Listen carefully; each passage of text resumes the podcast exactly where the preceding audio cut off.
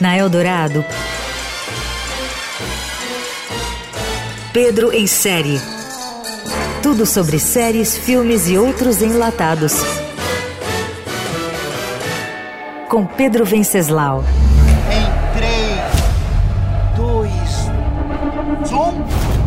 Tem vontade de ficar rico, Léo? A série O Rei da TV, que estreou no Star Mais, dramatiza a história de Silvio Santos de forma tão caricatural quanto uma novela mexicana. Com direção de Marcos Baldini, o roteiro se divide entre momentos da vida de Silvio. Na juventude, vemos um empreendedor ambicioso que começou como camelô e apresentador de circo, comprou o baú da felicidade e finalmente foi para a TV. Em paralelo, Silvio Santos aparece já consagrado no momento em que precisa se afastar para cuidar das cordas vocais.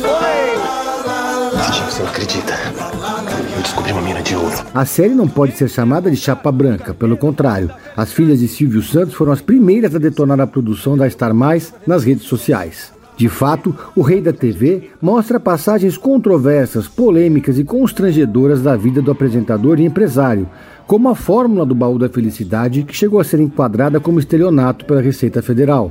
Outro momento mostra uma versão invejosa, insegura e intempestiva do protagonista, quando Silvio surpreende a todos e decide reprisar episódios em vez de colocar Gugu Liberato para substituí-lo durante o tratamento em Miami, que na verdade foi em Boston. E por falar em Gugu, o pupilo de Silvio é apresentado como vingativo e deslumbrado. Com oito episódios, o Rei da TV da Star Mais tem buracos biográficos, exagera em alguns ganchos dramáticos e perdeu a chance de explorar melhor os personagens do entorno de Silvio. Mas ainda assim, vale o ingresso para quem gosta e tem curiosidade de conhecer o personagem por trás da lenda. É Silvio Santos on TV, né? Isso é o que dá viajada econômica. Você ouviu Pedro em série.